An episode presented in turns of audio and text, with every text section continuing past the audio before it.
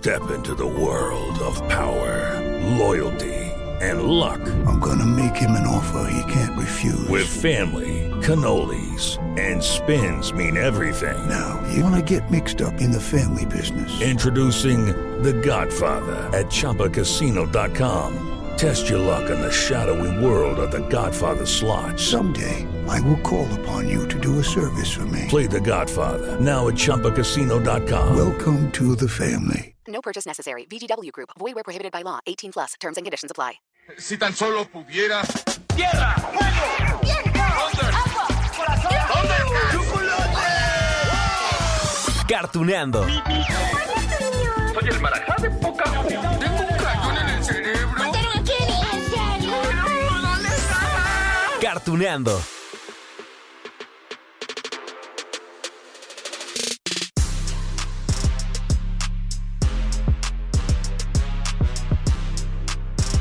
Hola, hola amigos de Cartuneando. Oigan, me voy a confesar.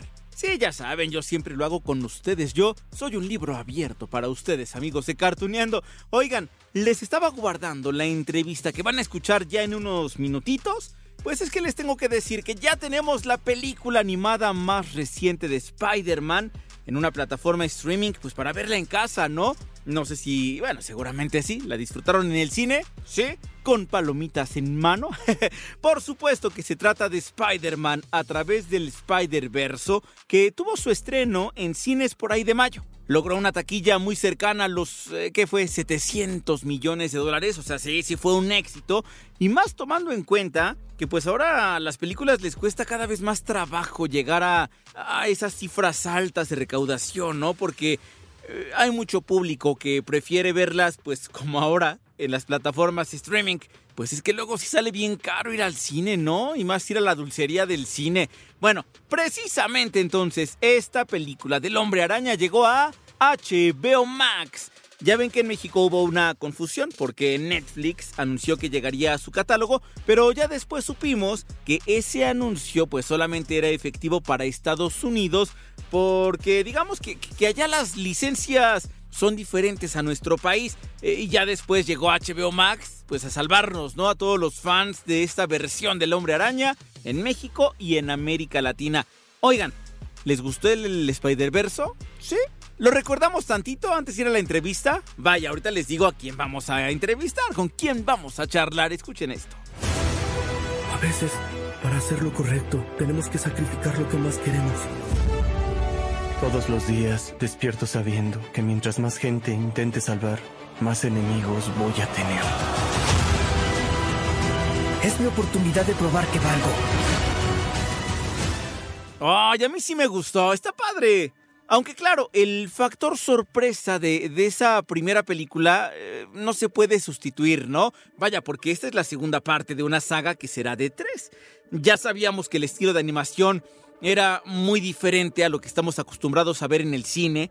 De hecho, aquí en Cartuneando platicamos, lo recuerdan, con uno de los ilustradores de la película, un mexicano talentoso y experto en esto de hacer animación. Y animación en Hollywood, en la pantalla grande. Se llama Cruz Contreras, este amigo. Nos explicó que para superar lo que se había visto en la primera película del Spider-Man, en ese nuevo universo, eh, pues había mucho trabajo que hacer, ¿no? Es más, aquí les voy a dejar, digamos, un eh, pequeño fragmento de esa charla. Ah, nada más porque pues quiero que este programa esté bien completo, ¿no? Vamos a escuchar a Cruz Contreras. Muchos soñamos con ser superhéroes y a lo mejor nunca nos veíamos como representados. Y ahora sí, eh, ¿qué, ¿qué, te cuentan los chavitos? Porque seguramente tú has tenido mucha interacción con, con chavos, con más jóvenes, que dicen, ahora sí me puedo ver. Eh, lo, lo tienen interiorizado, te lo dicen ahora sí de, yo me siento como él o tal. Esa es la magia de Spider-Verse. Y ese es el, el, mensaje que tiene Into the Spider-Verse y el mensaje que sigue preservando Across the Spider-Verse, que todos se pueden poner la máscara, que todos traemos ese héroe dentro, ¿no? Que, que, no importa de dónde seas, tú puedes hacer lo que quieras, ¿no? Y yo ese mensaje yo lo guardo muy personal, porque siento que describe mucho lo que yo he hecho, ¿no?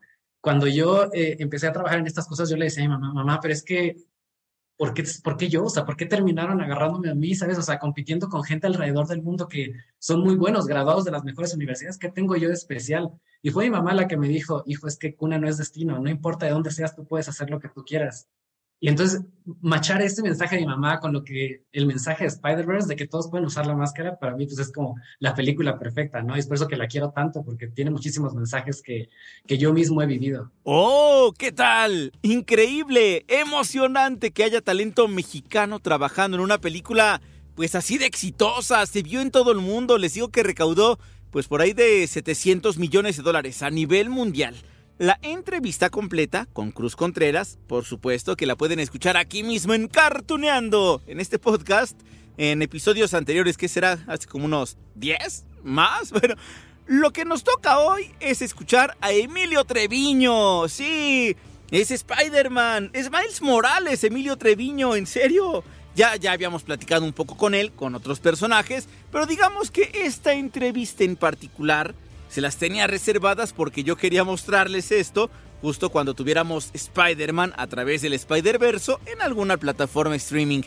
Ya la tenemos en HBO Max, así que le vamos a poner play a esa entrevista, pero nomás les recuerdo que a Emilio pues lo hemos escuchado bastante, bastante seguido en un montón de series, de películas. Eh, pues sí, porque es un gran actor de doblaje a su super mega ultra corta edad. Vaya, tiene 24 años. 24, sí, de edad. Y de trayectoria 20. Empezó bien chiquito, ¿no? Y, eso pues le ha dado chance de interpretar un montón de personajes que, que son importantes para nuestros recuerdos, que los vimos en la pantalla grande, en la pantalla chica, con mamá, con papá, con hermanos, con muchas personas que seguramente son muy cercanas. Y ahora, bueno, por ejemplo, lo escucha, ¿no? Ahorita mismo en esta serie animada de Prime Video que se llama Invencible. ah, también trabaja en One Piece, en la adaptación live action de Netflix, con este personaje que se llama Kobe.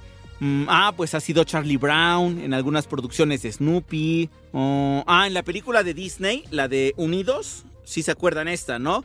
E, es Ian, uno de los hermanos. En Paranorman, era Norman. Y también lo escuchamos en otra película animada de Disney que me encanta, Frankie Winnie. Oh, él es Víctor Frankenstein. Ay, está. Vamos a recordarlo, es que a mí me gusta mucho esa película, blanco y negro, Tim Burton. Ah, escuchen esto. ¿Edgar? Hola. Edgar, ¿qué haces aquí? Lo sé. ¿Qué? Lo sé. ¿Qué cosa? Tú sabes. No. Creo que ya sé. Y tú lo que yo ya sé. Oye, no sé qué creas que sé. ¡Wow! Es la voz de Emilio de hace 10 años. Bueno, más porque eso fue del 2012. Si no es que a lo mejor hicieron el doblaje en 2011, ¿no? Entonces ya tiene sus ayeres. Ya nada más eh, para decirles, recientemente también, Emilio ha sido Bumblebee en las producciones de los Transformers en el cine, por supuesto. También ha doblado varias películas donde actúa el estadounidense Timothy Chalamet. Así que, por ejemplo, lo han escuchado en Dune, en El Rey, hasta Los Huesos. Ah, y saben que en diciembre lo vamos a escuchar en la nueva versión de Willy Wonka en la fábrica de chocolate. Es esto. Damas y caballeros, saludos a todos. Mi nombre es Willy Wonka. Verás, soy una especie de mago. Prepárese para maravillarse. ¿Tomará té? Inventor. Les presento al increíble y maravilloso juego automático en base a perros Wonka. No me hagan repetirlo. Y chocolatero. Ok, pues como verán, amigos de Cartuneando, la voz de Emilio Treviño, a su cortísima edad, nos ha acompañado desde hace un rato totote. Entonces, pues siempre es un placer platicar con estas personas que nos han acompañado con su voz desde hace un rato. Así que bueno, vamos ahora a esta entrevista sobre Spider-Man a través del Spider-Verso.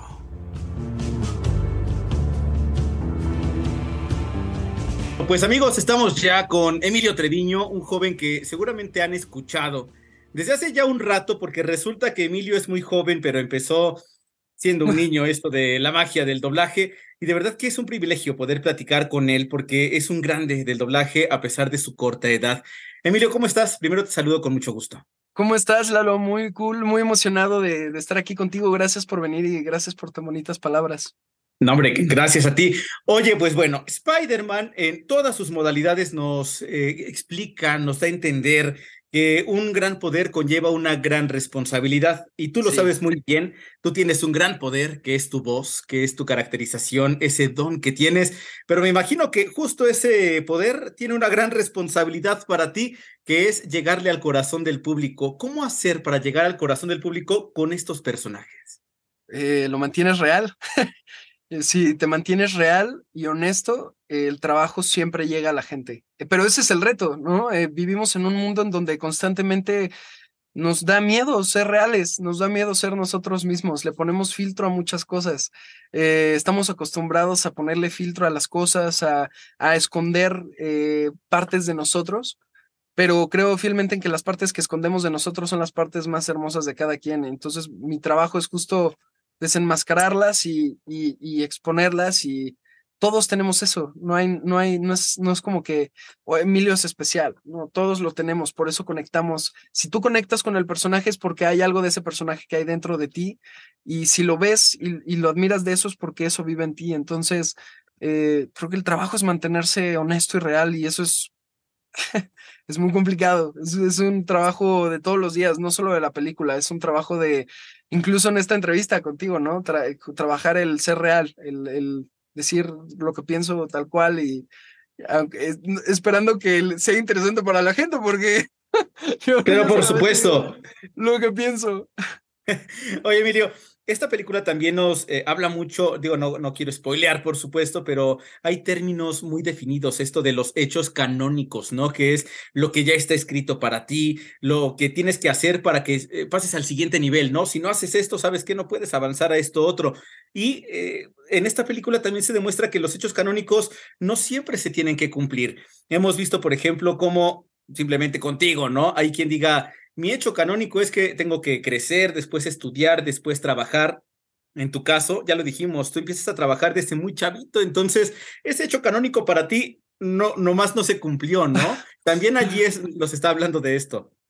Justo creo que, que cada, cada ser humano eh, marca marca su vida. Nunca he creído que hay una forma de hacer las cosas.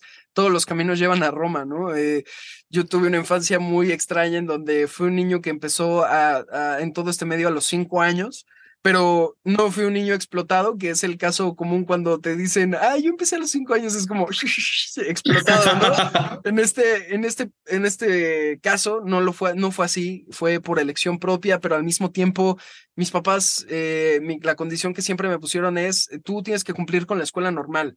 Yo estudié la escuela normal como todos los niños. Yo iba a la escuela a 7 de la mañana, mm, eh, entraba, salía a 3 de la tarde y en la tarde era cuando iba a funciones de teatro, a actuar al teatro o, a ensayos de teatro o a, grabaciones de doblaje o lo que sea. Eh, cada quien marca su camino y eso es algo muy bonito. Yo no creo que haya una forma de, hacer las cosas. Hay veces que, que, gente se me acerca como, no, pues es que yo ya tengo, no sé, 40, ¿no? Y yo siempre quise ser actor, pero pues ya no, porque ya se me fue el tren y siempre digo, se, se, fue el tren según quién, ¿no? ¿Quién marca eso? ¿Quién marca cómo tienen que ser las cosas? Cada, cada, cada uno de nosotros marca el camino y, y eso es lo padre. Las posibilidades siempre son infinitas todo es posible en el mundo y, y, y, es, es lo bonito de la vida de cada uno. Por eso cada quien tenemos algo que aportar y cada actor es distinto, cada actor tiene una vida completamente distinta y una manera, una verdad distinta, ¿no? Me encanta eso que dices, hasta la edad, digo, tengo treinta y tantos pegándole a los cuarenta y hay cosas que a veces aún no es como, es que ya no, igual y ya no estoy como en la edad, ¿no? Y, la película, aunque el personaje de Miles Morales eh, le habla quizá más a los chavos, creo que todos los que tenemos treinta y tantos, cuarenta y tantos, cincuenta y tantos y la edad que me digan, se sienten identificados justo por esto, ¿no? No importa de dónde vienes, no importa lo que hayas hecho, tienes chances. Sí, y empezar, algo que me encanta la peli es que nos hace cuestionar las, las cosas que elegimos, ¿no? Es como esto que hablábamos de, de la, en la vida, ¿no? Nuestros hechos a veces canónicos, este, que, que, no creo en eso, pero es como un, el, el, creces, estudias, profesión, te casas, tienes hijos, te mueres, ¿no? Y es como un, y si nos empezamos a cuestionar el, ¿realmente te quieres casar? ¿No? ¿Realmente quieres tener hijos? Tal vez no, ¿no? Y tal vez no, y no está bien, y si sí, qué cool, ¿no? Pero y si no, también qué cool. ¿Qué, qué vas a elegir en tu vida? ¿Qué es, ¿Cuál es tu verdad? ¿Qué es lo que, que es para ti realmente y solamente tú lo vas a saber, nadie, nadie te puede dictar eso y eso me encanta que la película nos haga ese tipo de cuestionamientos de qué vas a elegir y qué tal si nada, si nada estuviera escrito y si no tuvieras pasado ni futuro, solo está este momento, ¿qué vas a elegir? Inclusive eso se conecta con todo esto que ha habido alrededor de, del doblaje, ¿no? De quiénes están haciendo el doblaje ahora, a quiénes estamos escuchando. El hecho canónico sería, ¿sabes qué? Que únicamente tales personas pueden hacer doblaje. Y ahora hemos visto que no es así. Has tenido tú compañeros, no solamente en esta película, en las aventuras de Maurice, en otras cintas, has tenido compañeros que quizá no se dedicaban al doblaje antes y ahora han descubierto esto, ¿no? Se saltaron, digamos, ciertas partes, pero bueno, allí están. Sí, pues cada quien, cada, cada, artista tiene su propio viaje, ¿no? Como por ejemplo, el, ejemplo claro que siempre pongo es lo de Yalitza Aparicio, ¿no? En Roma. Eh, ella ella no, no era el plan de vida que tenía y sucedió y, y tiene mucho que decir. Creo que es alguien que tiene mucho talento y que me encanta verla en la pantalla siempre. Es, es una, alguien interesante, tiene tanto que decir que es como quiero ver más y más y más. Entonces, me emociona mucho que las puertas se abran para todos. Eh, deseo que también se abran para mis compañeros eh, actores también, que, que, que el, spotlight siempre también les llega a ellos. Creo que las redes han ayudado que cada vez en doblaje la gente sepa quién es la persona detrás de, de los personajes. Y creo que, creo que los tiempos están cambiando y, y, y creo que las oportunidades se están abriendo para, para todos y que eso tenemos que usarlo sabiamente. Emilio, por último, eh, sé que los personajes no, no pertenecen a los actores, ¿no? Nos encariñamos, sí, escuchándolos con tu voz, por ejemplo, esto de Miles Morales, pero ya viene una tercera película, ya se había anunciado desde antes, se ha anunciado también una live action con Miles Morales. ¿Estás listo? Sí, pues eh, no me han dicho nada. No sé si vaya a ser el Miles de la animación o no, no tengo absoluta idea. Pero mira, si Marvel me dice, ¿quieres? Yo, o sea, de una vez les digo, claro que sí, llámenme y yo feliz. Eh, es un personaje que creo que todavía hay mucho que explorar y eso me emociona mucho. Pues emocionados también estamos nosotros. Por fin se nos hizo platicar contigo, querido Emilio Treviño. Un abrazo enorme. Muchísimas gracias por tu talento. Gracias a ti, gracias a ti hermano. Estaremos aquí escuchándonos mucho más. Muchas gracias. Te mando un abrazo grande. Oh, bueno, pues que nos sirva esta charla, ¿no? Como invitación para ver la película del Spider-Verse, pues ahora que ya la podemos ver en casa, en HBO Max, y tenerlo más fresco, pues para cuando llegue la tercera parte, que por ahí dice, ¿no?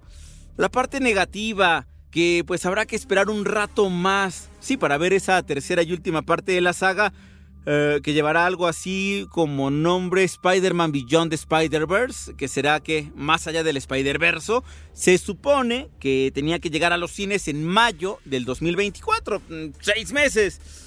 Pero pues ya se retrasó. es más, les voy a contar el chisme, ¿eh? Miren, Sony Pictures anunció cambios importantes en su calendario de estrenos para el 2023 y 2024, ya saben. Las huelgas que hubo de los sindicatos de actores y de guionistas pues provocaron retrasos enormes en películas de las más importantes, ¿no? De, de Sony Pictures y de un montón de estudios. Pero bueno, en el caso de Spider-Man Beyond the Spider-Verse, eh, digamos, sí resultó afectada. Eh, ese paro de labores de los guionistas, pues ya terminó. La de actores también ya terminó, pero sí dejó allí su secuela. Sony, de hecho, eliminó Spider-Man Beyond the Spider-Verse del calendario de estrenos. Ay, pues debido a que los actores de doblaje pues apenas están regresando a trabajar, están viendo qué onda con sus agendas. Y pues sí, yo creo que no va a estar lista para primavera del próximo año, ¿eh? Les digo que ya la borraron del calendario, entonces pues a ver cuándo. Ahora bien, aunque la huelga es la causante del retraso indefinido, lo cierto es que dicen por aquí que hay otros obstáculos, ¿no? Eh, hay una revista en Estados Unidos que se llama Vulture eh, y allí acudieron cuatro miembros del equipo de animación y entonces eh, digamos que revelaron detalles de, de, cómo es la dinámica de la revisión impuesta por Phil Lord, que es productor y guionista, y no le gustó a muchas personas y eso provocó la salida de más de 100 personas. Las modificaciones a secuencias animadas que ya habían sido aprobadas, pues digamos que tuvieron que cambiar. Dicen por allí que los hacían trabajar hasta 11 horas los 7 días a la semana. pues sí, problemas por todos lados y entonces eso hará que no veamos la película muy pronto. Bueno, eso es lo que se prevé, pero miren, para alegrarnos un poco, vamos a ver Spider-Man a través del Spider-Verso para recordar esta historia. Escuchen. ¿Quieres dar una vuelta? ¡Oh! A ver, esperen. ¿Así que hay un equipo de élite con los mejores Spiders? Oh, ¿Quién es el nuevo? Esto está increíble. Y esta es la recepción. Miguel O'Hara. Todo esto fue su idea. ¿Y qué necesito para unirme a este equipo? Bueno, amigos de Cartuneando, pues a disfrutar del superhéroe, a disfrutar de Spider-Man, de Miles Morales, de Emilio Treviño en la voz. Y aquí, amigos, yo les dejo un gran beso, un gran abrazo y nos escuchamos en la próxima de Cartuneando. Hey guys, it is Ryan. I'm not sure if you know this about me, but I'm a bit of a fun fanatic when I can. I like to work, but I like fun too. It's a thing. And now the truth is out there. I can tell you about my favorite place to have fun Chumba Casino. They have hundreds of social casino style games to choose from, with new games released each week. You can play for free anytime, anywhere. And each day brings a new chance to collect daily bonuses. So join me in the fun. Sign up now at chumbacasino.com. No purchase necessary. Group. Void were prohibited by law. See terms and conditions. 18 plus.